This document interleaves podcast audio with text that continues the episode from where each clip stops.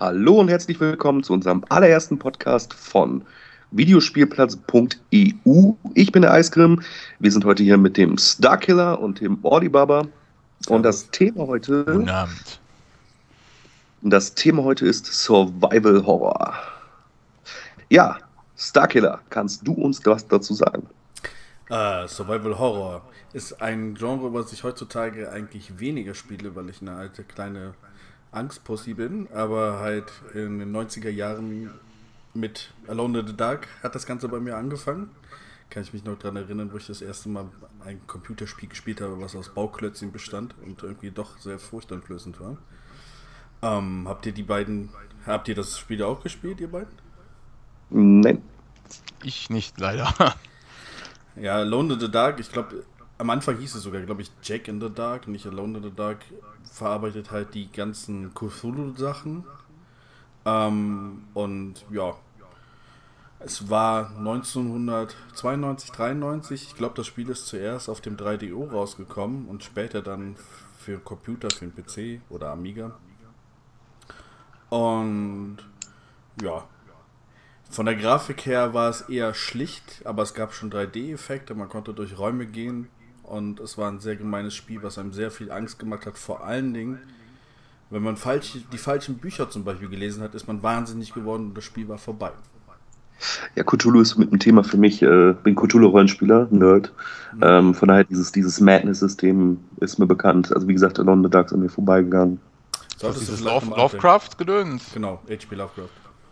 Ja, großartiger Auto. Kann ich nur raten. Das Spiel ja. verarbeitet halt die ganze, äh, einen Teil von diesen Lovecraft-Sachen mit diesem Gott im Keller, glaube ich, von, von einer alten Villa oder sowas. Ich meine, das Spiel ist ja auch noch nicht vor allzu langer Zeit mal verfilmt worden von unserem lieben Herrn Uwe Bell. In einer ja. richtig beschissenen Kinoversion. Aber das Spiel war klasse. Und wie ich gehört habe, gab es auch ein Remake vor ein paar Jahren, was ich leider gar nicht mitbekommen habe. Dann, Olli, du hast es gespielt? Ja, leider. Das war nicht wirklich ein Remake, das war irgendwie, äh, Atari hatte versucht, da quasi das Franchise so ein bisschen neu zu beleben, um da noch ein bisschen Geld mitverdienen zu können. Und da haben sie das Ganze in äh, ja, halbwegs schicker 3D-Grafik, haben sie da so einen Action-Block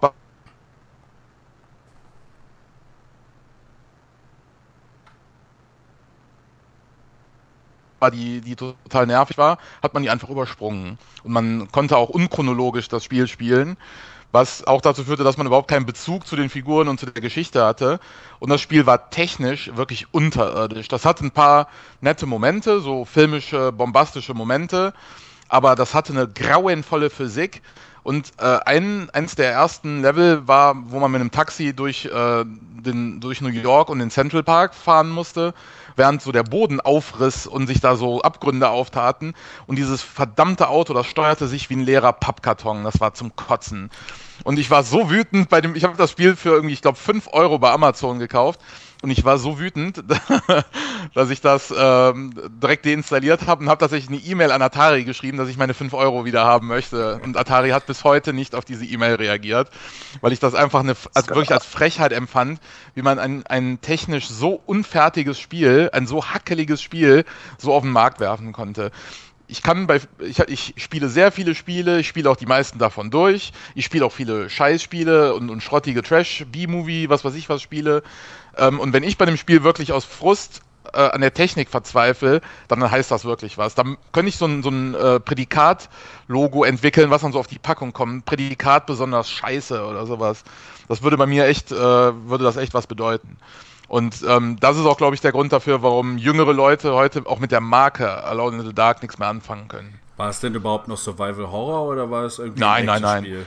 Das war, war so, ein, so ein Mittelding. Irgendwie, du hattest ähm, ähm, so alt, äh, im Prinzip, du hast halt gegen so, so un untote äh, Dämonen gekämpft und die konntest du in der Regel nur mit Feuer wirklich umbringen. Du konntest die mit allem anderen im Prinzip nur betäuben und dann musstest du halt dich in dieser Welt immer umgucken, wo ist eine, eine offene Flamme und dann konntest du, ähm, weiß ich nicht, einen Stuhl hochheben, den zerschlagen und dann aus den Holzstücken ähm, konntest du die quasi als Fackel benutzen aber du musstest dann, glaube ich, mit dem rechten Stick quasi wie so den Arm von dem Typen so steuern. Und das war halt einfach total unintuitiv und, und dämlich.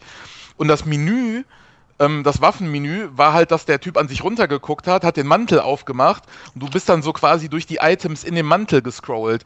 Das Spiel hielt dabei nicht an, das heißt, du wurdest währenddessen weiter angegriffen und das war so fummelig mit dem, mit dem äh, äh, Stick von dem Controller, das richtige Item auszuwählen und dann musstest du die Sachen kombinieren, also äh, um äh, eine leere Wasserflasche mit Benzin, mit irgendwie einem, einem Tuch und dann hattest du irgendwie einen Molotow-Cocktail und das halt im Gefecht, das ist halt einfach, das war halt einfach peinlich und dämlich man sah halt im Prinzip noch so die, die Überbleibsel von dem, von dem Original. Ich kenne halt das Original Alone in the Dark von Videos.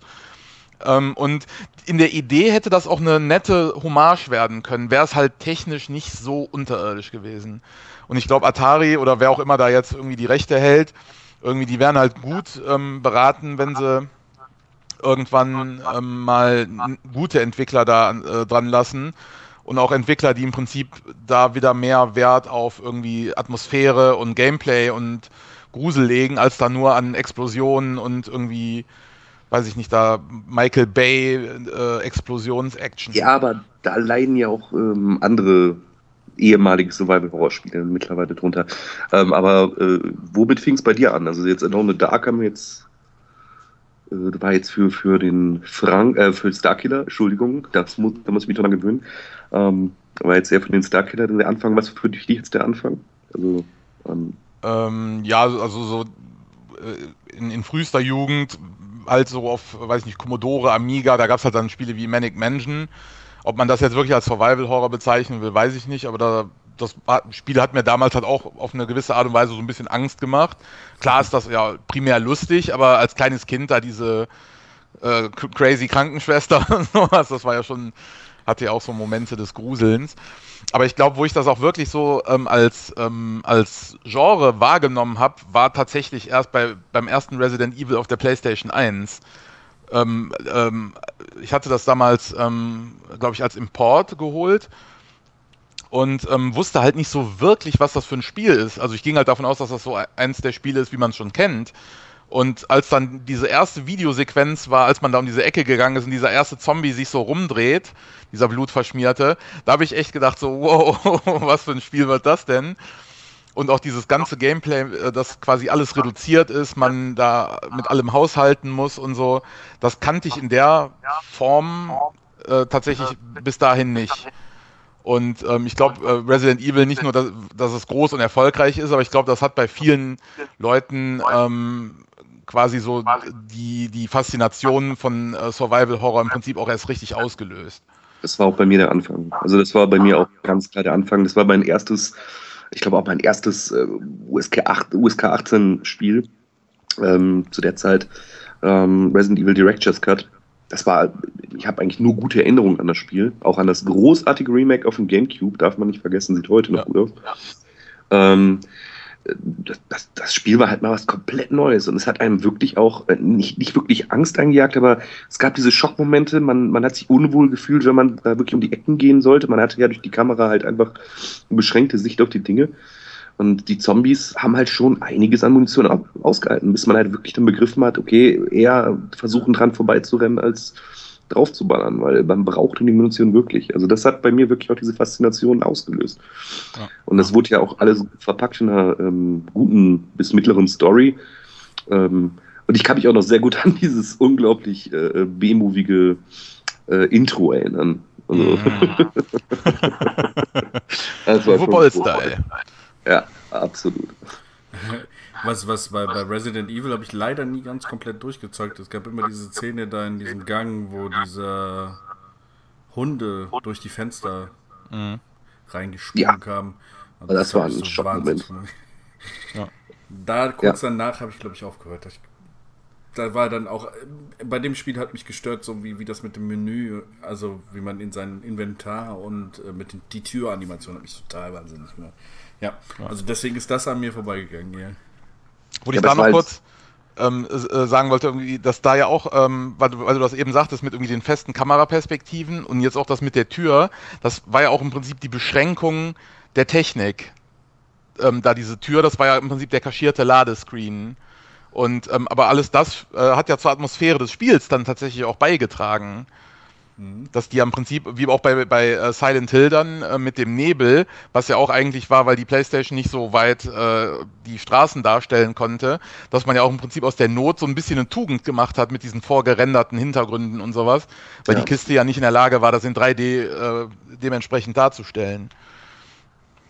Ja, absolut. Ähm, vor allem, aber, äh, wo wir vorhin drüber gesprochen haben bei London Dark, das ist ja ähm, alles mit äh, diesem, diesem Michael Bay-esken äh, Explosions-Action-Shooter-Gedöns alles so ein bisschen endet. Das ist ja auch das Problem Resident Evil gewesen.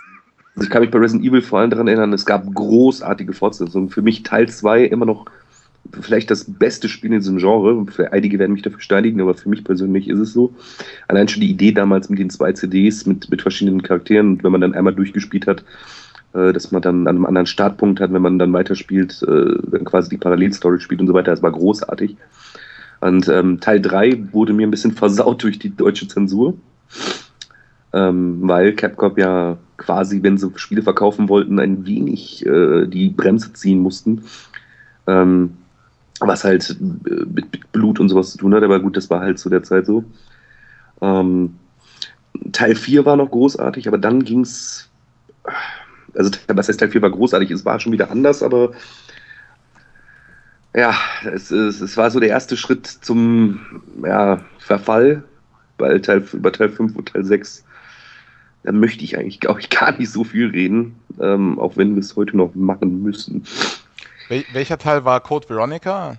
Code das, das war so ein Zwischenteil. Das kam ja damals, war jetzt erst ein Dreamcast-Exklusivtitel.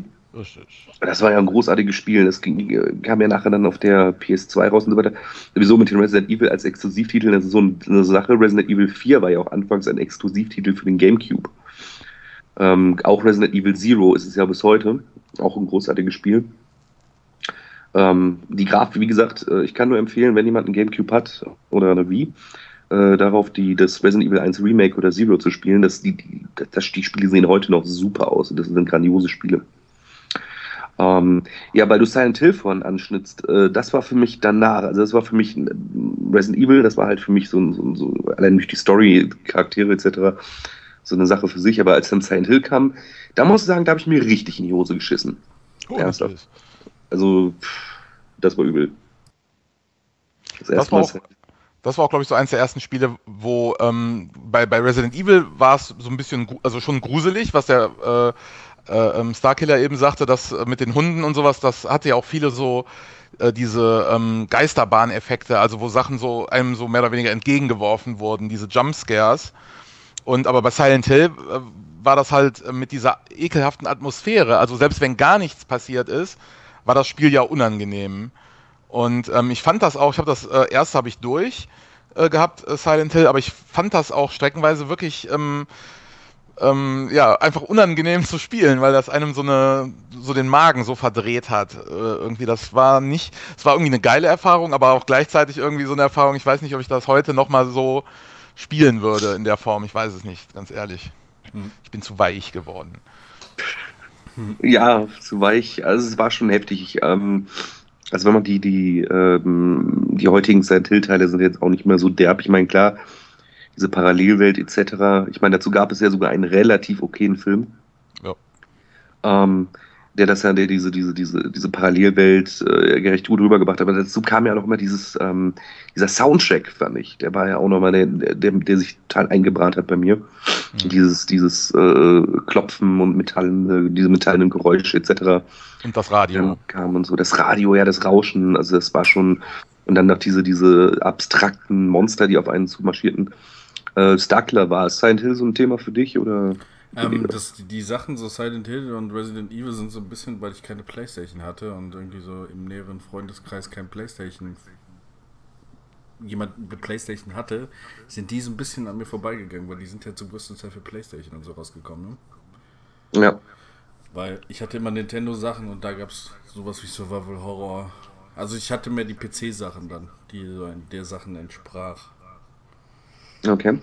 Also die Alone Dark-Reihe ging ja noch weiter. Das war nicht nur ein Teil, sondern mehrere Teile. Und dann noch viele, die so ein bisschen da abgekupfert haben. Gab es denn sonst irgendwelche Perlen, die an uns vorbeigegangen sind, während wir uns mit Silent Hill und Resident Evil vergnügt haben? Was noch ganz cool war, war, ähm, was aber nicht so wirklich, es fiel so ein bisschen auch in die Schiene Survival Horror. Das war Ecstatica hieß das.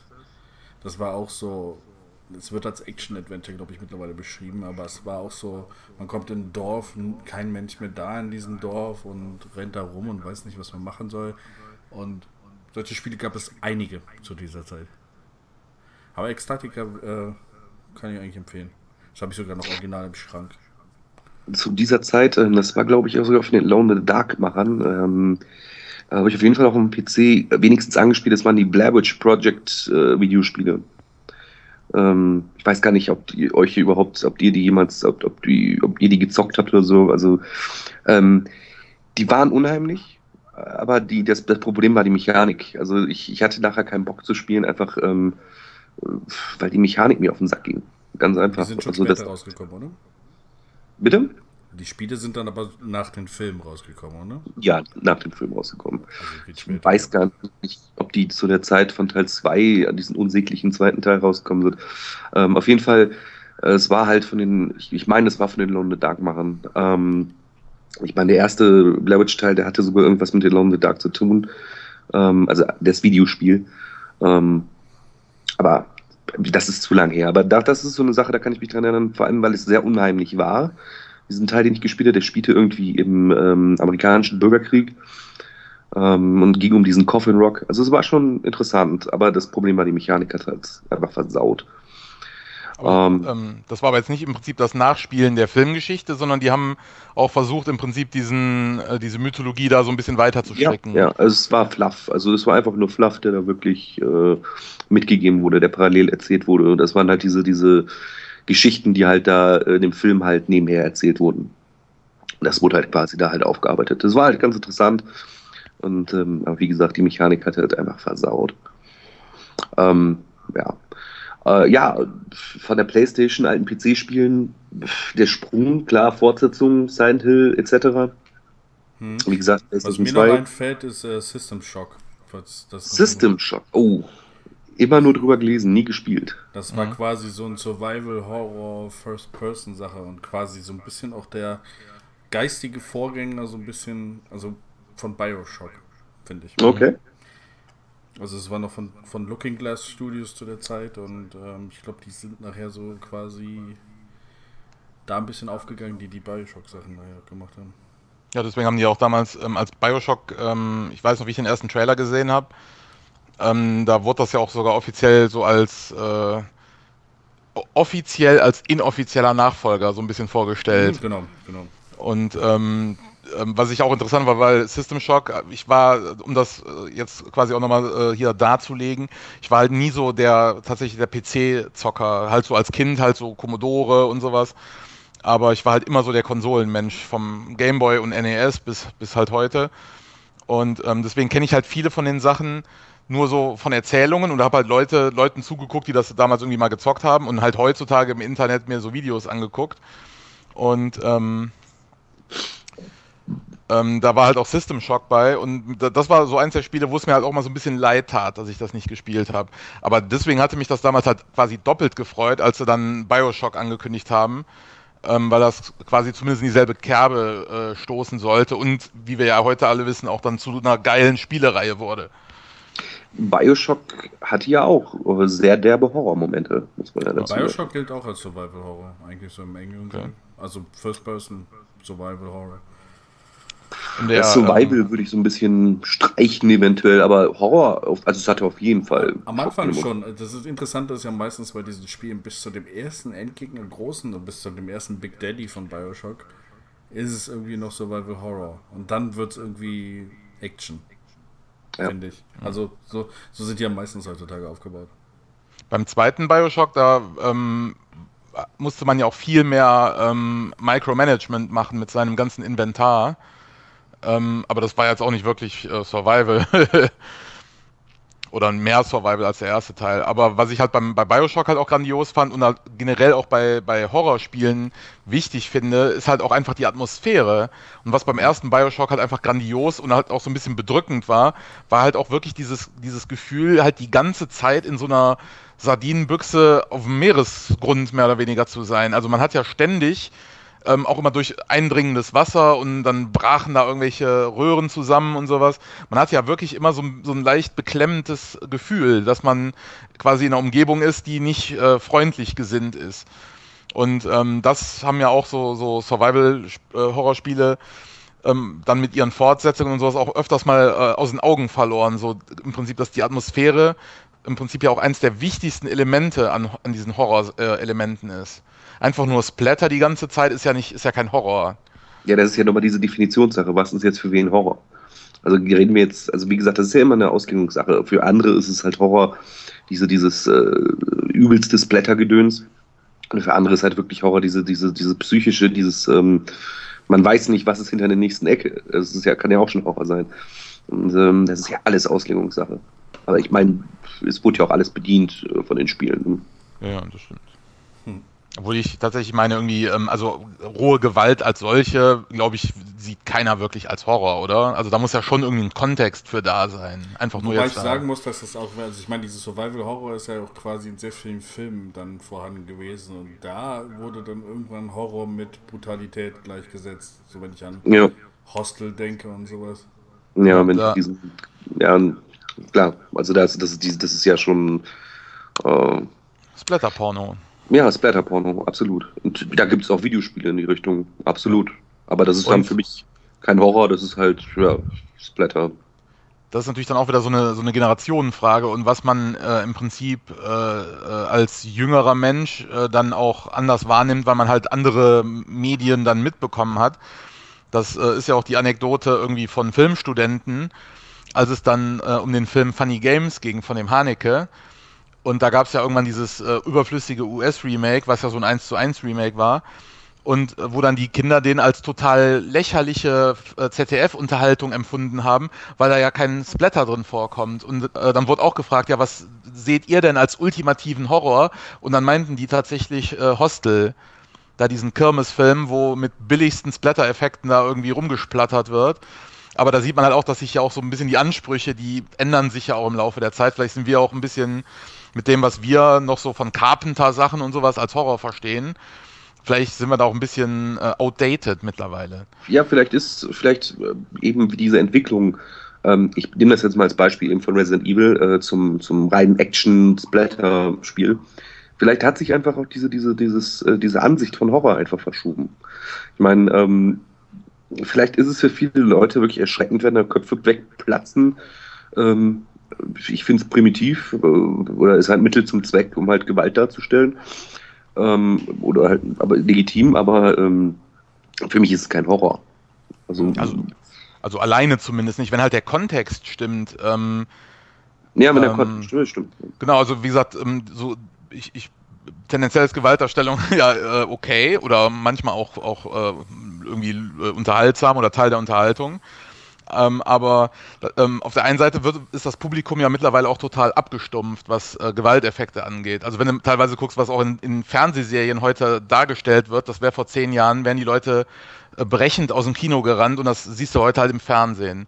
Ja, und, wobei ähm, die Frage ist an der Sache, äh, ist das die Gewaltdarstellung abgestumpft oder sind heutzutage die Leute gar nicht mehr, würde so diese richtigen Survival-Horror-Sachen, beziehungsweise diese Psycho-Sachen, die halt früher waren, würden die Leute das noch ertragen können? Weil ich glaube, diese ganze Splatter oder sowas lenkt sie ab davon, dass sie sonst psychisch irgendwie so bedrängt werden. Weißt du, was ich meine? Mhm. Ja, ich glaube, man muss da auch ein bisschen ähm, ähm, so differenzieren, wenn man jetzt zum Beispiel ähm, auch, auch Filme nimmt wie Final, äh, äh, Final Destination, was ja auch dieses, ähm, dieses äh, Achterbahnprinzip äh, bedient, dass du da im Prinzip äh, alles ist irgendwie mit einem Augenzwinkern du kriegst halt auch relativ harte Splatter-Effekte zu sehen. Aber ähm, dann sind auch immer wieder so Scherze drin, die das Ganze so entzerren und am Schluss in der Regel irgendein Happy End, wo dann vielleicht ganz am Schluss nochmal so ein, so ein Gag kommt, wo dann rauskommt, dass sie doch nochmal alle sterben. Ähm, oder ist das halt wirklich so, dass, ähm, wie, wie diese Splatter-Pornos, äh, wo es halt wirklich nur darum geht, irgendwie die ganze Zeit äh, Gewalt darzustellen. Und ähm, auch bei Spielen, irgendwie, es gibt ja Spiele, die trotzdem einen hohen Unterhaltungswert auch äh, durch ihre ähm, Aufmachung mitbringen und äh, trotzdem Gewalt darstellen. Und es gibt halt Spiele, die halt wirklich versuchen, einfach mit vermeintlich primitiver Gewalt da irgendwie äh, durch Mundpropaganda auf dem Schulhof da irgendwie äh, Umsatz mitzumachen. Siehe Call of Duty, obwohl es nicht nötig hätten. Genau, aber ähm, da denke ich auch irgendwie, ähm, ähm, also ich habe, ich meine, ich gönne jedem äh, Spaß mit jedem Produkt zu haben, aber das würde ich halt tatsächlich dann auch nicht als Horror bezeichnen, wenn er, wie gesagt, nur rumgesplattert wird bei irgendeinem Spiel. Und ähm, was du eben meintest, irgendwie, ich glaube, das ist halt auch dann so zielgruppenabhängig. Also ich glaube, dass viele Leute, die halt der Meinung sind, sie kennen äh, harte Sachen, aber im Prinzip dann in Wirklichkeit nur so diese Kirmes-Splatter-Sachen konsumiert haben. Wenn du denen dann mal einen richtigen Film äh, zeigst, wie äh, da der französische Film Irreversibel, ähm, dann äh, drückt denen das die Kackwurst in die Hose. Und ähm, dann sieht man auch, wie die vermeintlich persönlichen Grenzen in Wirklichkeit gezogen sind. Ja. Aber wie gesagt, Gewalt, Splatter und so weiter. Ich finde, ähm, damals vor allem Silent Hill 1 und 2, die haben, oder zu 3 kann ich leider nichts sagen, aber die haben das, ähm, haben da eine sehr gute Linie gezogen, dass Gewalt ja auch Mittel zum Zweck ist innerhalb der Geschichtenerzählung.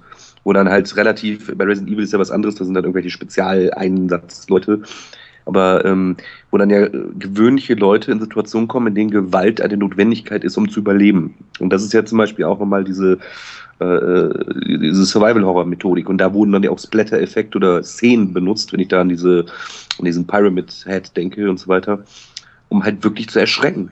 Mhm. Um, äh, wenn man sich versteckt und sich das anguckt, etc., also um wirklich äh, das, das, man hatte nicht nur Schiss, man war auch schockiert. Also man hat da wirklich gut so eine Linie gefunden. Und ähm, ich finde leider, dass das äh, viele moderne Videospiele, und deswegen geht ja auch irgendwie das Survival Horror so ein bisschen oder ist ein bisschen untergegangen bis jetzt, ähm, weil diese Linie nicht mehr gefunden wurde. Aber vielleicht ist auch nur meine Meinung. Also, wer weiß. Das, ist, das hat sich ein bisschen zweigeteilt. Ich meine, zum einen geht es so wie bei Resident Evil, das halt in der Richtung, wo es halt quasi nur noch Action ist. Und man den nächsten großen Zombie oder äh, T-Virus, was auch immer Virus äh, befallenen sehen will. Ähm, was halt nicht mehr Angst wirklich einflößt. Aber ähm, die ganzen kleinen Spiele, die so die letzten Jahre aufgekommen sind, die sind schon. Also wenn ich da, ich weiß nicht, hat einer von euch Amnesia gezockt vielleicht? Nein. Aber ich habe Videos gesehen. oder Penumbra, da gibt es auch mehrere Teile von. Ich habe Videos von Slender oder Slenderman gesehen, ja, die auch. Slenderman ist ja jetzt auch eher so, so, so ein, ich glaube, das haben sie relativ schnell zusammengeschustert. Ist ja auch ein Spiel, was nicht wirklich lange geht. Ähm, das Prinzip ist ja einfach nur, du, du läufst da, das ist glaube ich so ein bisschen Zufall, wie es aufgebaut wird. Du läufst da rum und äh, dieser Slenderman verfolgt dich immer und den darfst du nicht angucken. Okay. Und ähm, du hörst es immer, dass wenn er näher kommt, wird, wird dieser Sound anders und so. Also deswegen wirst du da so ziemlich unter Druck gesetzt. Und erschreckst dich halt auch so. Dieses, das, aber wenn das, wenn du diese ganzen Notizen etc. oder diese Seiten da ganz schnell findest oder sowas, brauchst du das Spiel für das Spiel nur eine Stunde oder so. Aber das ist halt nur so ein kleines, aber sehr bedrückendes Spiel.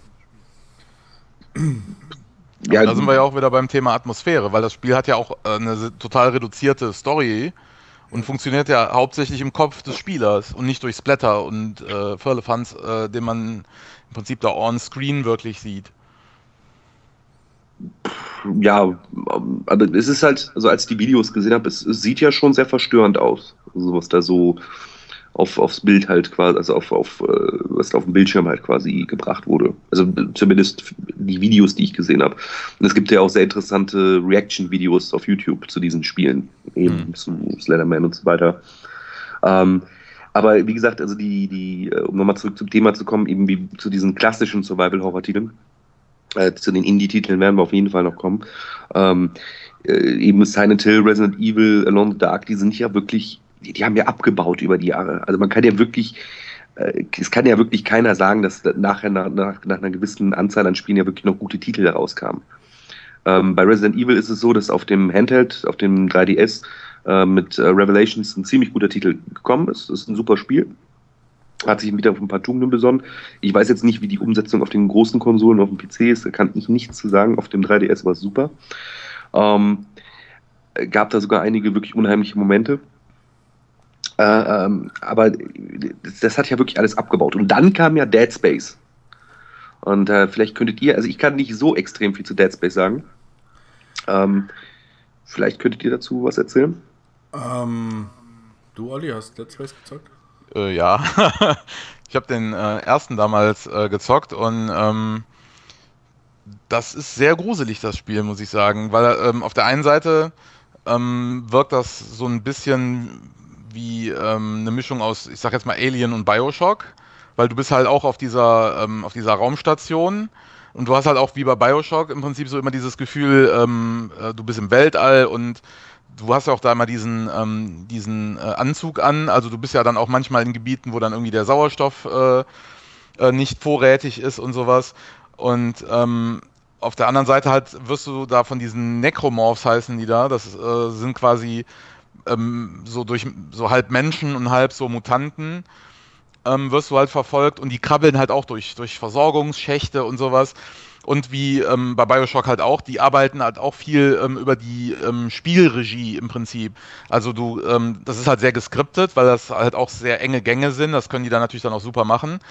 Ähm, aber du gehst dann halt auch zum Beispiel um eine Ecke und dann äh, bricht vor dir im Prinzip die Decke auf, dann sprühen Funken, dann äh, siehst du quasi in diesen, in diesen äh, Lichtkegeln, siehst du auf einmal Schatten von irgendwas, dann rutscht dir das Herz in die Hose, dann gehst du weiter und siehst halt, dass irgendein äh, äh, total lapidarer Gegenstand im Prinzip diesen Schatten äh, hervorruft und dann beruhig, beruhigst du dich, gehst ein paar Meter weiter und dann bricht aus dem Boden halt so ein Necromorph raus und sowas. Also das ist schon sehr geschickt gemacht und auch der Sound. Du hörst dann quasi um dich rum, hörst es krabbeln und zischen und sowas. Also du, du bist die Hälfte der Zeit total in Panik oder halt zumindest äh, äh aufgeregt, obwohl überhaupt nichts passiert. Ridley und wenn, genau, und wenn dann was passiert, du hast ja dann irgendwie, ähm, eine der Waffen ist äh, im Prinzip, ähm, weil die da so, ähm, äh, so, äh, na, hier so, so, das ist ein Bohrschiff im Prinzip, die äh, ähm, haben da so einen Steinbruch im Prinzip ähm, den sie da bewirtschaften. Und ähm, die Waffen sind im Prinzip äh, von dem äh, Hauptdarsteller, Isaac Clarke oder wie der heißt, ähm, sind halt modifizierte ähm, Werkzeuge im Prinzip. Und eins davon ist halt so ein Lasercutter im Prinzip mit so mehreren Lichtstrahlen. Und wenn du den, was, was man als Shooter, als geneigter Shooter-Zocker ja macht, ist, äh, wenn ein Gegner kommt, erstmal auf den Kopf zielen. Das bringt da nicht so viel, weil die Gegner, wenn du denen den Kopf abtrennst, mutieren in der Regel in eine zweite Necromorph-Form, die noch nerviger ist. Und das Ziel ist es eigentlich, denen die Gliedmaßen abzutrennen, damit die sich nicht mehr bewegen können. Und das sorgt halt für, für relativ viel Panik, weil du halt immer dann so zielen musst, hast relativ wenig Munition, musst halt auch auf Sauerstoff und solche Sachen achten. Und ähm, das war auch, was du eben meintest ähm, bei Resident Evil, das war ein Spiel, wo ich auch irgendwann einfach den Bock verloren habe, weil ich halt auch äh, da ein, äh, eine kleine Mumu bin und irgendwann einfach ähm, keinen Bock hatte, mich in meiner Freizeit da von dem Spiel immer so gru äh, gruseln und erschrecken zu lassen und habe dann Mario gespielt. Wobei bei, bei Dead Space ist es leider auch so, dass das, also sagen wir mal, so die Teile über so ein bisschen verwaschen ist. Ähm, ja. In dem ersten Teil, wo man doch auf dieser Ichimura da rumgekrabbelt ist, auf diesem Raumschiff, ähm, wo man quasi so ins Geschehen reingestoßen wird, nicht weiß, was ist hier passiert. Äh, es ist noch nicht klar, wo kommen diese Necromorphs her. Wenn man, es gibt ein paar Zeichentrick, animierte Filme zu Dead Space, die so ein bisschen die Geschichte vorher auch erzählen, mit diesen Markern, die, die es da gibt, diese Monolithe, die quasi dazu führen, dass die Menschen in diese Necromorphs verwandelt werden, wenn sie sterben. Mhm. Und ähm, Dead Space 1 war schon ziemlich gruselig. Ich konnte es auch, ich habe glaube ich nicht ganz zu Ende gezockt. Ähm, es wurde nachher mehr actionreicher. Da wurde es ein bisschen einfacher zu ertragen. Am Anfang, was mich bei dem Spiel ein bisschen genervt hat, man hat immer gemerkt, da kommt gleich das Monster her. Ihr wartet nur, bis ich mich umdrehe. Und dann die Spielmechanik ist extra so gemacht, dass der sich träge umdreht, sodass man voll in Panik verfällt. Das hat mich manchmal ein mhm. bisschen genervt. Aber Teil 2 und Teil 3 vor allen Dingen, der jetzt auch vor kurzem rausgekommen ist, ist dann eher wieder so. Also bei 3, 3 kann man auch äh, Koop spielen. Was dieser ganzen Survival-Horror irgendwie dem Ganzen die Zähne zieht, finde ich. Ja. ja, klar. Also wie gesagt, das ist ja auch Äh, für mich zum Beispiel Dead Space auch. Die haben es ja wirklich geschafft, innerhalb von drei Teilen in kurzer Zeit das zu schaffen, was ähm, Silent Hill, Resident Evil, the Dark über Jahre hinweg äh, geschafft haben. Äh, und zwar wirklich sich herunterzuwirtschaften, wirklich eher auf so eine, so eine Ebene mhm. ähm, weg vom Horror hin zur Action. Und da ist dann auch wieder die Frage, ist das, ist das gewollt auch von, von, von dem Konsumenten? Also, ich weiß nicht. Also Dead Space war, für, war ja so, ein Lichtblick. Also für, für viele Fans wirklich so ein, so ein so ein Schimmer, hey, ist das, da kommt Ich glaube, das was. Problem an der Stelle ist, ähm, du kannst nicht immer wieder die gleiche Geschichte erzählen. Ja, das stimmt. Und dann schmeißen sie dir vor, ja, ist ja eigentlich nur der erste Teil in einem anderen Setting. Und deswegen versuchen sie immer größer, besser und sowas zu werden. Ich meine, sie haben schon in Teil 2 und Teil 3 schön diese Story erweitert, dieses Universum um Dead Space herum, die Geschichte. Was hat das mit diesen ganzen Necromorphs auf sich und wie entstehen die? Dann gibt es noch Gegenfraktionen. Also es gibt, gibt eine menschliche Fraktion, die dann nachher auch das als Götter anbetet und sagt, wir müssen alle zu Necromorphs werden und sowas. Also hat, hat sich dann schon ziemlich geändert. Aber ich weiß nicht. Es hat, ist halt dann so wie bei Hollywood. Es gibt so, einen, so diesen, diesen Independent-Film, der am Anfang so anfängt und du denkst so geil und dann so. kommt Teil 2 und 3 raus, Saw zum Beispiel, ja. Oder Teil 200 bei Saw. Ähm, und die wissen dann irgendwann nicht mehr, die, die, die haben nicht mehr diese, diese Prämisse vom ersten Teil, wir müssen was machen, was die Leute von den Beinen haut, sondern kriegen mehr Geld und dann wird es irgendwie wieder mehr so Mainstream-kompatibel. Und ich glaube, diese Mainstream-Kompatibilität ist immer so, dass es irgendwie mehr Action und Splatter wird. Ja, ja, gut, aber Mainstream, Mainstream ist ja eigentlich nicht die automatische, ähm, der automatische Wegweiser, dass das ist. Äh, das Problem das, ist, die Leute wollen doch Geld verdienen.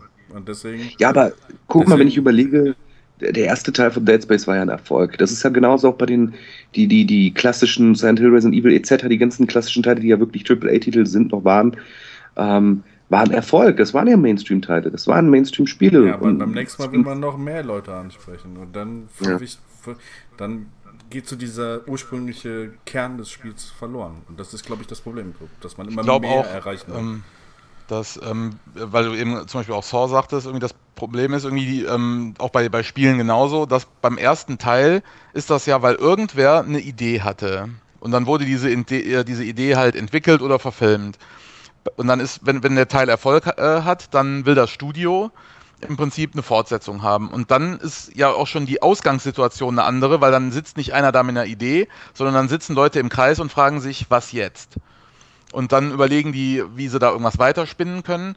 Und ähm, auch wie bei Resident Evil zum Beispiel, ich glaube, dass das für dich als, als Entwickler auch nicht wirklich einfach ist, weil zum Beispiel der vierte Teil auf der äh, Wii, damals habe ich den gespielt, das war ja ein gutes Spiel. Das war auch ein sehr gruseliges Spiel und alles.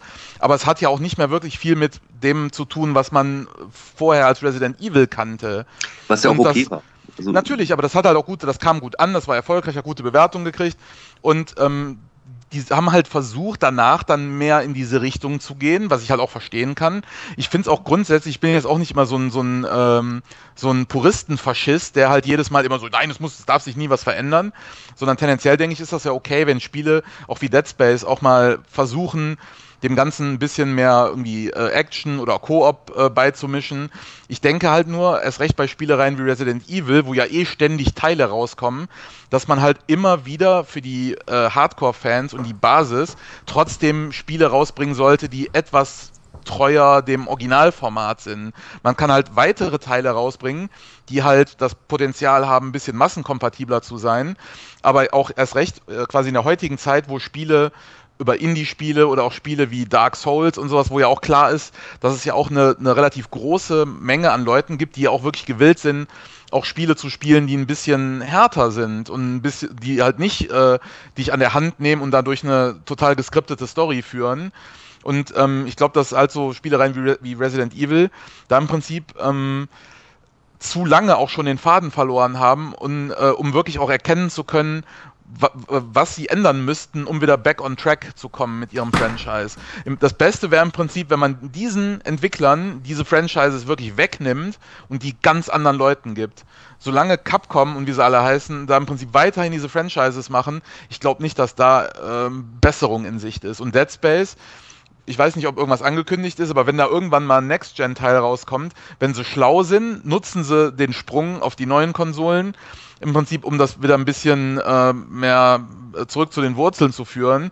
Denn ich glaube, wenn die weiter in diese Action-Richtung gehen, dann ähm, wird das halt irgendwann zu einem Gears of War oder sowas und wird halt einfach untergehen im Vergleich zu diesen anderen AAA äh, Action-Krach-Bumm-Spielchen. Ja. Es gab von, von Dead Space ja auch einen Teil für die Wii U. Äh, nee, für die Wii. Ja, Extinction. Und ja. das ist ein sehr gutes, das ist halt so ein Rail-Shooter. Ja. Ähm, aber das ist halt auch unterhaltsam, die Steuerung ist manchmal ein bisschen fummelig. Und das gibt es ja auch, glaube ich, für die PlayStation 3 in so etwas aufgebockter Grafik für dieses Move. Und ähm, ja, aber das ist halt, was ich meinte. Man kann ja, die, man kann ja so Gameplay-mäßig auch durchaus mal Neuland betreten. Ich denke halt aber trotzdem, ähm, wie Nintendo jetzt mal ganz vereinfacht das ja auch macht. Irgendwie, die machen Mario Kart, Mario Tennis, Mario sonst was, Mario kocht, Mario kratzt sich am Sack oder was weiß ich was. Ähm, ähm, aber sie machen ja weiterhin trotzdem auch die klassischen Jump'n'Runs. Wisst ihr, was ich meine? Und ähm, ja. bedienen ja trotzdem im Prinzip die Basis und stellen die Basis zufrieden. Und ja. ähm, bei Resident Evil, ähm, ich würde das jetzt auch gar nicht so an diesem Herrenhaus-Ding irgendwie äh, festmachen, sondern einfach halt so dieses Atmosphäre und etwas mehr Wert auf äh, im Prinzip auch dieses, dieses Rätseln und quasi sich in der Welt einfach bewegen, als jetzt einfach dann nur Horden an Zombies da irgendwie wegmetzeln. Ja, ich glaube, das ist aber heutzutage so Sachen wie dann Crowdfunding oder sowas, bringen dann die Möglichkeit rein, dass wieder so ein bisschen mehr ursprüngliche Spiele kommen. So. Ich meine, dieses Slenderman kriegst du umsonst im Internet, wenn du einen PC hast. Das kannst du dir zum Beispiel kostenlos runterladen und das spielen. Das war nicht irgendwie ein äh, Titel, wo man Geld für bezahlen müsste. Ähm, so Sachen wie, ähm, wer ist das jetzt? Äh, ah, wie heißt das ja. jetzt? Jetzt komme ich gerade nicht drauf. Das, ah, ist noch vor kurzem rausgekommen. Äh, na, ich komme jetzt nicht auf den Namen. Gleich. Gleich komme ich bestimmt auf den Namen. Ja. Auf jeden Fall, solche Spiele sind halt auch nicht Vollpreistitel so. Es gibt so Titel für 10 Euro, 14 Euro, die halt irgendwie von Entwicklern gemacht worden sind, die sonst eigentlich große Spiele machen. Aber gesagt haben, wir wollen so ein bisschen was anderes noch machen und ich glaube, so dieses Crowdfunding wie Kickstarter oder sowas gibt es dann auch die Möglichkeit, so ähm, ja, die, die wieder back to the roots zu gehen. Ja. Ähm, und die Leute sind natürlich auch, die sind ja auch ähm, risikofreudiger, weil die Kosten geringer sind und äh, die Fallhöhe ist halt eine ganz andere. Ja, das Risiko ist halt nicht so groß. Das stimmt schon. Ähm, obwohl, wie gesagt, ähm, wenn man die Fanbases halt von den alten Spielen wirklich hört, dann verstehe ich halt oft die Entscheidungen nicht. Aber gut. Aber wo du vorhin Nintendo sagtest, ich wollte jetzt mal zum Spiel hin, was vielleicht nicht vielen Begriff ist, weil äh, Nintendo hat tatsächlich auch als Publisher mal ein Survival-Horror-Spiel veröffentlicht. Und das war tatsächlich ähm, Eternal Darkness auf dem GameCube, was großartig war. Ähm, ich weiß nicht, ob das euch ein Begriff ist. Äh, ist für mich eines der besten Survival-Horror-Spiele. Ähm, für Leute, die, die äh, Fans vom, von H.P. Lovecraft und äh, von Edgar Allan Poe sind, die werden das Spiel lieben äh, hat halt äh, zwar nicht den Cthulhu-Mythos und so weiter in sich, sondern aber die, diese, die, diese Art des Horrors und äh, dieses, dieses wirklich ähm, schleichende, ähm, alte, ähm, diesen, diesen, diesen klassischen Gruselroman, sage ich jetzt mal einfach. Und ähm, das ist wirklich großartig. Äh, wer, wer das äh, kennt, wer das nicht kennt, sollte es mal testen. Also, ist großartig. Und da hoffe ich ja auch, dass da irgendwann mal eine Fortsetzung kommt. Hat ja auch eine kleine Fanbase, das Spiel. Aber gut, aber äh, auch zu Nintendo war ja auch bei der Wii U ein äh, Starttitel, den äh, Olli und ich ja auch gekauft haben. Mhm. Äh, ich möchte kurz zu Protokoll geben, dass es eine unterschätzte Konsole ist. Ja, ist es. Äh, Zombie U. Da würde ich sagen, das ist wirklich klassischer Survival-Horror. Also da geht es ja wirklich nur um Horror und Überleben und um nichts anderes. Ähm, ja, Olli, deine Erfahrung mit dem Spiel. ja, ein weiteres Spiel, was ich äh, irgendwann aufgehört habe wegen äh, akuter Pussigkeit. ich bin, ich, ich schiebe das ja immer auf, äh, mit Anfang 30 immer auf mein Alter. Das ist, ich bin zu alt dafür. Okay. Ähm, wie, also da kommt in mir dann auch immer so dieser Lethal Weapon Mann raus, dass ich dann einfach nur, äh, ich bin zu alt für diese Scheiße. Das äh, irgendwie da, irgendwie, äh, das Ganze spielt ja in London, was ich auch schon originell finde, dass es nicht wieder in New York spielt oder sowas. Irgendwie und ähm, auch dieses Element, irgendwie, du wachst ja als ein random äh, Character im Prinzip da in so einem Safe House auf und weißt ja auch nicht wirklich, was passiert ist. Und dann hast du da diesen komischen, diesen komischen Tünnes, der dir da über dieses äh, Gamepad im Prinzip, was du ja auch im, also deine Spielfigur hat ja quasi auch dieses, äh, diesen Wii U-Controller dabei. Und der gibt dir dann halt immer so Hinweise, was du machen kannst. Und du hast dann eine Map. Und ähm, hast am Anfang da diesen komischen Cricket-Schläger als Waffe, der auch durchaus okay ist. Aber da, jeder Zombie da verträgt ja auch durchaus ein paar Kopfnüsschen. Und ähm, so, sobald du von drei oder, ja, eigentlich schon von zwei oder drei Zombies angegriffen wirst, hast du ja eigentlich in der Regel schon verloren.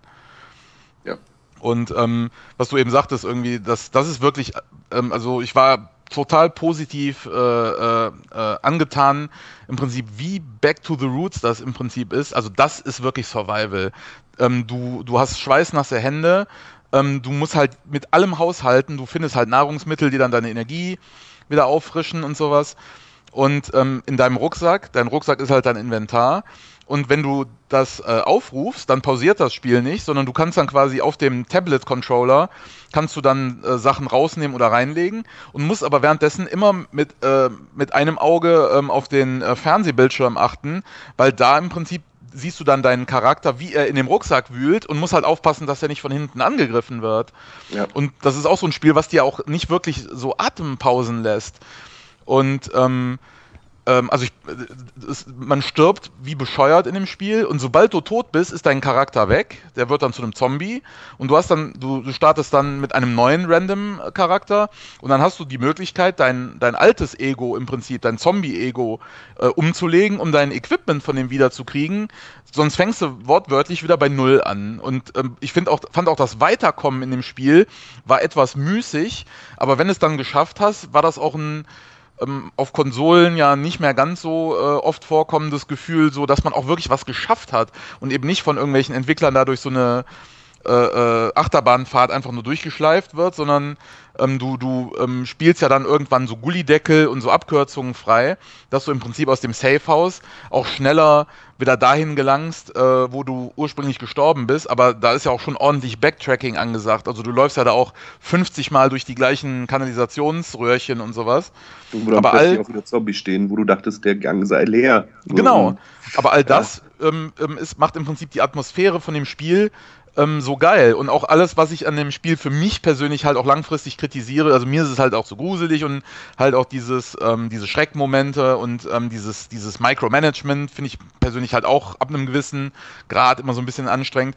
Aber das sind halt alles Elemente, die das Spiel eigentlich erst wirklich geil machen. Und äh, wie auch in meinem Test nachzulesen ist, ähm, empfehle ich das Spiel halt auch tatsächlich Leuten, die eben, worüber wir jetzt eben die ganze Zeit hier am, äh, am äh, Blubbern sind, dass, äh, wenn man halt wirklich vermisst, dass äh, quasi Spiele heute zu, äh, weiß ich nicht, Krachbumm und äh, Michael Bay, Feuchter Traum und sowas sind, irgendwie, das ist wirklich ein Spiel, kauft euch dann eine Wii U, die gibt es auch demnächst in der Junior-Tüte bei McDonalds wahrscheinlich.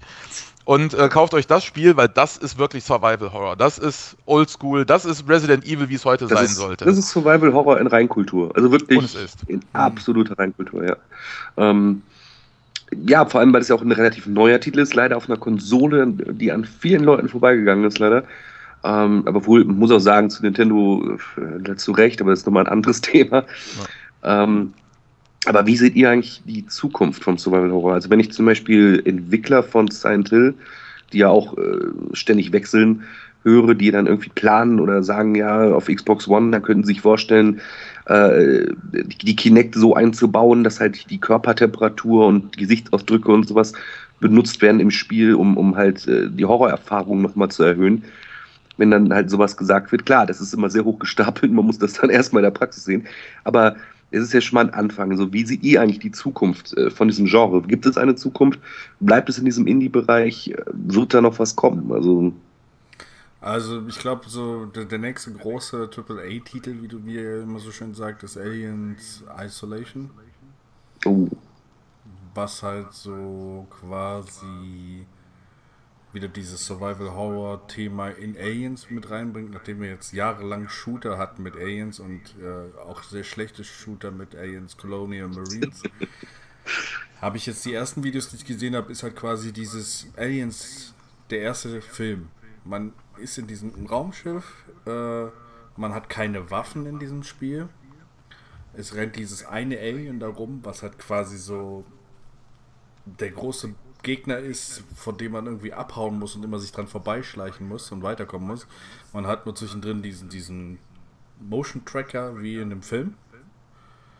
Und das sah schon ziemlich cool gemacht aus. Und vor allen Dingen, das Alien kriegt mit, wenn du irgendwo rumläufst und reagiert auf dich und dann musst du dich wieder neu verstecken und so. Und ich glaube, wenn das wieder funktioniert, dass es dann auch wieder mehr Titel gibt, die in diese Richtung gehen, weil ich glaube, in den letzten Jahren sich, haben sich da wenig Leute getraut hier. Mir ist übrigens der Name von dem Spiel eben wieder eingefallen, Outlast meinte ich. Okay. Das ist ja so quasi, also das ist ein Low Budget Game, also Low Price Game, aber es ist nicht unbedingt Low Budget, es sieht ziemlich cool aus. Und das Spiel ist richtig assi. Ich habe mich bei dem Spiel noch nie so gefürchtet und erschreckt wie bei diesem Spiel. Du hast auch keine Waffe, bist in irgendeiner Irrenanstalt, weißt überhaupt nicht, was da passiert ist. Du bist eigentlich ein Reporter, wolltest über diese Irrenanstalt schreiben und plötzlich wirst du in diese Geschichte reingezogen und alle sind irgendwie ausgetickt und du raffst überhaupt nicht, was los ist. Du hast nur eine Videokamera dabei, kannst irgendwie Szenen filmen und dadurch dann Notizen zu diesen Szenen bekommen. Und diese Videokamera hat einen Nachtsichtmodus, was sie so ein bisschen bei Blavich, glaube ich, sich äh, ausgeliehen haben. Mhm. Und dann läufst du durch dunkle Gänge und da sind Gegner, wenn du denen in die Arme läufst, bist du einfach tot.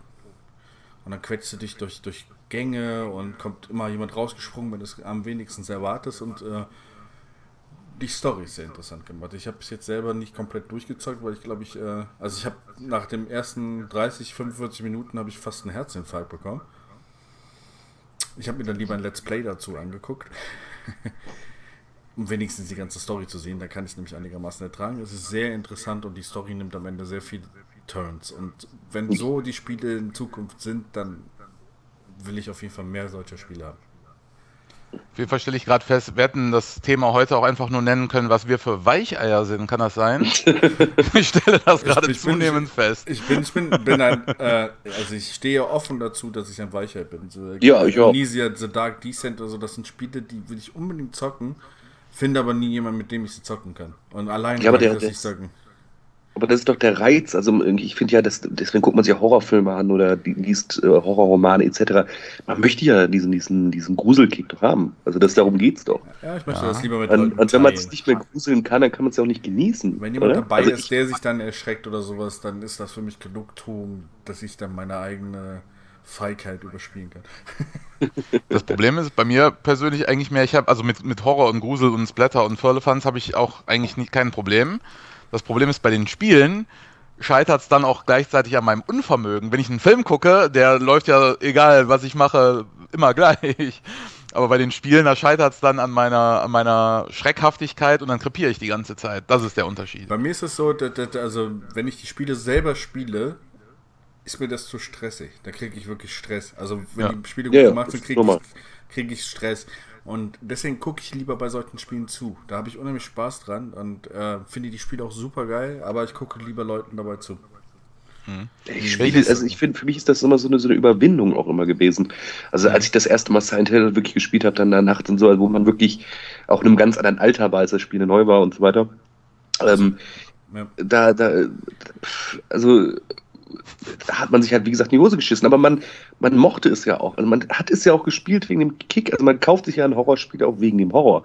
Wie gesagt, also wenn man sich nicht mehr gruseln kann, dann bringt das ja auch alles nichts. Und ähm, wie gesagt, aber Thema war jetzt, wie gesagt, äh, die Zukunft. Ähm, wie gesagt, wird das dann auch wieder eher dann diesen Horror. Wie gesagt, also wenn man, wenn man, äh, wir haben ja vorhin darüber gesprochen, über Splatter, Psycho etc in welche Richtung geht auch das? Olli, was, was denkst du, in welche Richtung entwickelt sich das Ganze? Also wenn du jetzt auch an Next Gen denkst. Ja, also tendenziell ist es ja auch immer so, dass wenn eine neue Generation an Konsolen rauskommt, dann sind die Entwickler und die Kunden ja auch eher bereit, auch neue Dinge auszuprobieren. Ähm, ähm, tendenziell denke ich, es wäre halt Platz für alles. Also ich, es wird garantiert einen Markt geben für Resident Evil Spiele, wie sie jetzt sind. Also was wir jetzt so kritisiert haben, da wird es ja auch Leute geben, die das mögen. Ich denke aber auf der anderen Seite ähm, ist halt auch ein Markt da und das zeigen halt diese Indie-Sachen und die Entwicklungen ähm, ähm, auch wirklich, um quasi wieder ein bisschen mehr zurück zu den Wurzeln zu gehen. Und ich persönlich denke halt auch, je besser die Technik wird, je besser die KI hinter, äh, unter der Haube wird, im Prinzip wie auch das Spiel quasi auf dich reagiert und auf dein Gameplay und wie du reagierst in dem Spiel. Ähm, ähm, dieses äh, Silent Hill auf der äh, Wii, wie hieß das nochmal? Oh Gott. Ähm, ja, ja, ich weiß, was du meinst, wo man nur die Taschenlampe quasi hatte. Ja, das, das genau, war da, großartig übrigens. Da gab es ja auch kein Kampfsystem, super. du musstest ja immer nur wegrennen. Ja. Und ähm, da waren auch so dann so diese, ja, auch so mit dem Holzhammer reingezimmerten so Psychologiemomente, dass du irgendwann sitzt du ja in diesem äh, Büro von dem Psychologen und sollst so ein äh, Gemälde anmalen, äh, also so, so, ein, ähm, so ein Malbuchbild mhm. anmalen von äh, deinen Eltern oder was waren das? Von einem Haus und dann hast du, weiß ich nicht, dem, dem äh, Vater oder Onkel ein rotes rotes Hemd gemalt und der Tante irgendwas in rosa und das Dach in grün oder was. Und irgendwann im Spiel triffst du dann wirklich auf diese Szene und dann haben die Sachen auch diese Farben, die du da gemalt hast. Und ähm, das, ich fand das cool. Ähm, es war jetzt nicht sonderlich geschickt. Ähm, oder jetzt, es war nicht subtil. Geschickt war es ja trotzdem, aber es war halt nicht wirklich subtil. Ähm, aber wo ich denke, und da, also Spiele können wahrscheinlich in Zukunft auch ein bisschen einfach genauer auf einen eingehen vielleicht und vielleicht auch in Verbindung mit sowas wie Kinect oder auch Oculus Rift und was jetzt da alles noch in den Startlöchern äh, steht. Und ähm, ich würde mir halt auch einfach wünschen, wenn ähm, im Prinzip auch äh, wie früher halt, was ich auch äh, eben meinte, so bei, bei Silent Hill und sowas auch mit Geräusch und irgendwie Atmosphäre. Das, also es muss halt auch nicht jedes Spiel äh, Kampfsysteme haben. Das bemängel ich ja generell irgendwie, dass heute jedes Spiel im Prinzip entweder das ist ein Shooter oder man hat halt irgendeine andere Möglichkeit, zu kämpfen. Aber einfach, äh, man könnte ja auch irgendwie mal ein Rätselspiel machen, ich sag jetzt mal à la Portal, was aber trotzdem irgendwie einen, einen Horroraspekt hat. Wisst ihr, was ich meine? Es muss mhm. ja nicht immer so in diese, in diese wirkliche Überlebenskampfsituation kommen. Es könnte ja auch einfach mal einfach in so eine unangenehme, ähm, so magenzerdrehende Atmosphäre kommen, wo man aber nicht wirklich kämpfen und sterben kann, wo es aber trotzdem irgendwie fies und gruselig ist. Und ähm, ich glaube, dass, ähm, also wirklich die Zukunft für das Genre gibt es, glaube ich, nicht. Ich glaube, da wird sich halt, da, da, werden sich halt Unterordnungen bilden, ähm, was ja eigentlich auch schon passiert ist. Und ähm, ich glaube aber tatsächlich, dass halt ähm, der Erfolg von den Indie-Spielen ähm, und auch jetzt die Tatsache, dass Sony so viel Wert auf die Entwicklung von Indie-Spielen legt, dass ja auch die ganzen großen Firmen jetzt da quasi auch Augenmerk drauf richten, in Verbindung halt mit dem Erfolg von Spielen wie Dark Souls, die ja auch einfach schwer sind. Ich glaube, dass da halt in Zukunft auch einfach mehr Spiele rauskommen werden, wie jetzt auch dieses, dieser Aliens-Teil, ähm, die halt auch einfach versuchen, ähm, im Prinzip auch diese Marktgruppe dann irgendwie äh, abzuschöpfen. Und ich glaube nicht, dass diese, ähm, ich sag jetzt mal, Casualisierung, die da so ein bisschen äh, ihr Unwesen treibt, ich glaube nicht, dass die ewig so weitergeht. Ich glaube, da werden sich halt Unterordnungen oder Untergenres bilden und da wird es halt Spiele für Puristen geben, die einem wirklich Herzinfarkt, einen Herzinfarkt auslösen. Und es wird halt Spiele geben, die im Prinzip äh, wie Scary Movie mit einer Knarre sind. Mhm. Ja. Das glaube ich. Outlast gab es ja. übrigens letztens auch für die PlayStation 4. Kostenlos für PlayStation Plus mit Gear. Ich glaube, wir sollten uns mal treffen und dieses Spiel zusammenspielen. Äh, ja, da muss, muss ich aber eine Hose zum Wechseln mitbringen. Also ich habe Videos, glaube ich, dazu gesehen, weil als du darüber gesprochen hast mit der Irland so, also ich meine, da hätte ich Videos zu gesehen. Ich meine, hättest du mir auch was zugeschickt. Ähm, auf jeden Fall, äh, ich blicke auf jeden Fall gespannt in die Zukunft, weil es war auf jeden Fall für mich immer äh, ein wichtiges Genre. Vor allem Resident Evil war für mich immer wichtig. auch wenn die immer schlechter wurden, ich habe es halt immer gespielt. Ähm, und da empfehle ich, das ist zum Beispiel auch eine Sache, was ich für die Zukunft sehe. Reboot. Mhm. Einfach einen Schlussstrich ziehen, wirklich Capcom, Konami etc. Ähm, Entwickler. Ihr habt tolle Franchises, Schlussstrich ziehen, neu starten, wenn, wenn ihr das wirklich halten wollt. Ich glaube, damit würde man vielen Leuten Gefallen tun. Auch dann würden die ganzen überkompliziert gewordenen Storylines einfach mal wegfallen ja. und äh, man könnte einfach neu anfangen. Mut zum Purismus auch. Ja, ja also ich, wie gesagt, ich sag, bin ja auch keiner, der irgendwie sagt, von wegen, Spiele dürfen sich nicht verändern. Äh, ich bin immer froh, wenn, wenn originelle Sachen einfließen und wenn sich was ändert. Aber man sollte dann keine, keine Wendungen nehmen, wie, wie, wie es halt mit, mit Resident Evil zum Beispiel einfach passiert ist, indem man dann nachher nur noch einen Splatter-Shooter hatte. Und das, äh, aber wie gesagt, Zeit wird es zeigen. Es sind neue Konsolen draußen. Es, für den PC wird immer mehr entwickelt. Es gibt immer mehr Indie-Entwickler. Es gibt immer mehr Sachen ähm, für Leute, die äh, spezielle Interessen haben. Mhm. Das ist ja auch bei anderen Genres, äh, siehe Point and Click und so weiter. Und da wird auch immer mehr kommen. Und da denke ich, ist auch dieses, dieses Foundrising einfach mit äh, eine Geschichte für die Zukunft. Ja, genau. Kickstarter etc. Ja. Bietet halt viel mehr Möglichkeiten für sowas. Ja, Absolut. Das, das, Schöne an den äh, Indie-Spielen ist ja auch nicht nur, ähm, dass die Kosten geringer sind, sondern die Erwartungshaltung der Kunden ist ja auch, du erwartest ja da auch jetzt kein bombastisches äh, AAA-Spiel. Das heißt, ähm, was du eben meintest mit auch Mut zu Purismus, ich finde auch, man muss auch nicht immer so, so einen Wert auf jetzt so total ultra fette Grafik legen, wenn halt ein Spiel wie Slenderman, was ja schon, das ist ja jetzt nicht wirklich top-notch, ähm, aber es funktioniert ja. Also es, es, muss ja im Prinzip nur so gut aussehen, dass das Spiel funktioniert. Ja. Und ähm, ähm, jetzt auch generell mit dieser ganzen so Retro-Welle, dass jetzt auch alles immer da in so Pixel-Optik daherkommt und so. Ich glaube, dass das auch ein Vorteil für die Entwickler ist, dass die Leute im Prinzip auch da ein bisschen gewillter sind, äh, im Prinzip so diesen Grafikfetischismus so ein paar Stufen runterzuschrauben. Und ähm, ich glaube, dass äh, das auch jetzt, das ist im Prinzip, was auch dieses Genre speziell auch so ein bisschen wiederbeleben wird. Halt die Tatsache, dass man eben nicht direkt 100 Millionen für so ein Spiel ausgeben muss und da äh, im Prinzip Angst haben muss, dass man dann aufs Maul fällt als Entwickler, sondern dass man eben auch kleinere Spiele rausbringen kann und auch Resident Evil. Ich könnte mir auch vorstellen, dass da in Zukunft vielleicht so, ähm, ja, wie so, Ar so Arcade-Titel rauskommen im Rahmen von Resident Evil zum Beispiel. Also die vielleicht auch dieses Gameplay vom allerersten Resident Evil dann wieder aufgreifen. Mit das so fest installierten Kameras. Ja. Aber jetzt ohne halt ein Remake zu machen, wie auf dem äh, Gamecube, sondern halt, oder vielleicht auch eine neue IP, wie auch Dino, wie ist das, Dino Crisis und sowas. Dino Crisis, ja. Ähm, was äh, im Prinzip ja auch so die ähnliche Struktur hat vom Gameplay her, was ja ähm, ähm, trotz heute möglicher geiler 3D-Grafik, vielleicht wäre es auch nochmal cool, ein Spiel zu machen mit so vorgerenderten Hintergründen. Mhm. Ja. Ne? Und heute wäre das eigentlich sogar noch besser, weil ähm, bei, das war halt auch so ein bisschen der Nachteil bei Resident Evil. Du sahst ja, wenn du einen Raum betreten hast, du hast direkt gesehen, mit welchen Gegenständen du interagieren konntest, weil die in dieser schrecklichen ähm, äh, Pixel-Optik war, äh, in dieser schrecklichen 3D-Optik waren. Und heute könnte man ja auch technisch die Sachen viel anders, viel besser darstellen, äh, dass man die nicht auf den ersten Blick direkt von der Kulisse unterscheiden kann. Mhm. Ne? Wie, wie bei Zeichentricks, wo du direkt gesehen hast, da bricht gleich was vom Berg ab, weil das ganz anders aussieht als der Hintergrund. Mhm. Ja.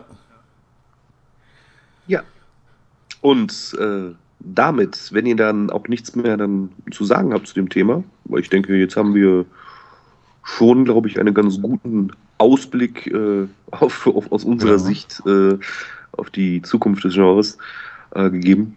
Jetzt haben wir alle gelernt, wir dass wir Weicheier sind. Fazit, wir sind Weicheier, genau. Ja, also ich meine, man könnte über dieses Thema wahrscheinlich noch Tage diskutieren, aber ich glaube ja. so als genau, wir wollen die Leute ja auch nicht langweilen. Absolut. Für unseren ersten Podcast reicht. Genau. Für unseren genau. ersten Leute, Podcast reicht es. Leute, geht los und kauft und spielt die Spiele, die wir eben erwähnt haben. Außer den, den Spielen, die hier verboten sind. Ne? Da guckt er lieber im Internet Videos oder kauft die im Ausland oder macht so. Und äh, Alone in the Dark. genau, Alone in the Dark. Irgendwie, ich empfehle dann eine. Genau, ich äh, äh, äh, empfehle einfach mal aus Spaß eine E-Mail an Atari zu schreiben. Und guckt dann und danach guckt ihr den Film von Ufo Boll. Genau. So, und in dem Sinne wünsche ich euch noch einen schönen Tag, eine schöne Nacht, je nachdem, wann ihr es gehört habt. Und auf Wiedersehen. Und tschüss. Tschüss.